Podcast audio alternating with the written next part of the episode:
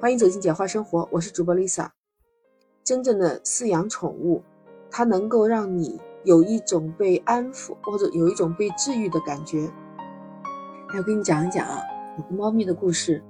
一开始家里来了一只猫，我给这个猫猫买了一个猫砂给它，还买了个小被子，就是想让它每天自己能自己睡觉。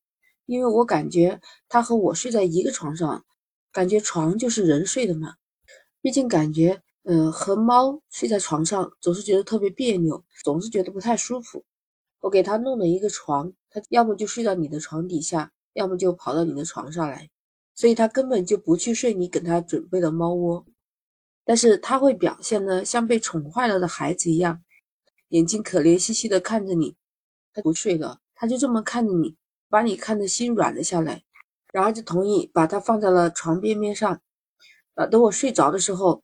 他结果悄悄悄悄的就舔我的脸，每天晚上亲我两三下，然后就乖乖的躺下睡觉。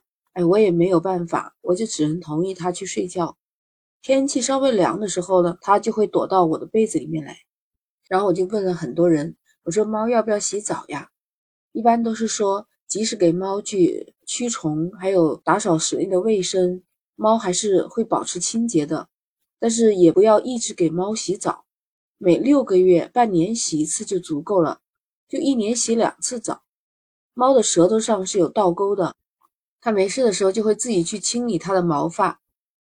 小猫有一次为了清洁它耳朵后面有一块乳白胶，结果把它自己耳朵后面的一块皮给挠掉了。其实它是有清洁的习惯，可能会比某些人还干净吧。还有小猫猫特别喜欢纸箱，就前几天拆过一个快递。就发现小猫猫立刻就跳到纸箱子里头去了，也不管这个箱子符不符合它的体型，反正跳过去就完事儿了，一头扎进去，然后还有半截身子露在外面，笑得要死。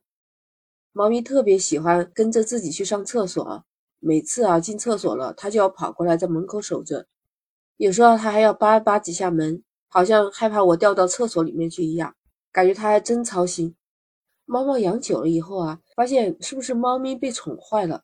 反正我们每次吃饭的时候还得陪陪它，因为准备吃饭的时候呢，它就会对你喵喵叫。如果你没理它呢，它就一直跟着你，直到你想陪它了，而且摸两下头它才开始吃，真的太像小孩子哦。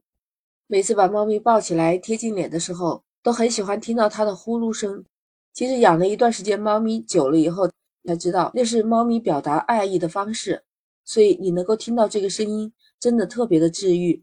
还有我家的猫咪特别能吃啊，但是这个贪吃鬼有些东西也是不能让它吃的，比如说它想吃我的零食，那些烧烤啊都是不太好的，甚至还有一些是高盐高油的，对猫咪的伤害非常大。不过猫咪可以买给它专用的那种猫咪的零食。猫咪在家待久了，每次都是看到它在窗户那边看着外面。想着他是不是想出去转转，但是真的要带他出去，他又很怂，一步都不敢走。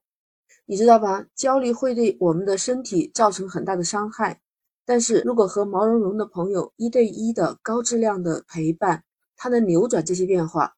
你的皮质醇水平，醇就是酒字边的那个纯粮酿造的那个醇，它也叫做一种压力荷尔蒙。它这种醇水平降低以后。那我们与动物的互动就可以提高我们的血清素水平，这些化学物质的变化就能帮助我们缓解情绪上的痛苦。听的是不是有点绕口？这些专业术语，那其实任何的心理医生都会告诉你，运动可以帮你缓解这种糟糕的情绪，是吧？那狗狗或者是猫咪就可以把你从床上把你拽起来，强迫你面对新的一天。有可能你只是站起来喂一喂你的宠物。但也就可能给你足够的动力去换一个衣服或者做一些其他的事情。那它的每一天都会给你的生活带来一点点改变，能够大大的提高做事的效率。最好的方法其实就是和自己的宠物一起玩耍，或者是散步，保持活跃，这样能够提高血清素和多巴胺的水平，让人感觉到良好的这些化学物质是有助于治愈我们一颗破碎的心的。其实还有可能对抗抑郁症这么严重的情绪障碍。当我们遇到糟糕的分手，或者是家庭成员的去世，事实上是会给我们的身心灵带来非常大的影响，而且是影响心情的那种，会让我们感到孤独。那如果有狗狗或者是猫咪，不仅仅是毛茸茸的这位室友，它还能让我们确信我们是值得被爱的。因为如果你身边有个朋友，你会更容易起床去迎接新的一天。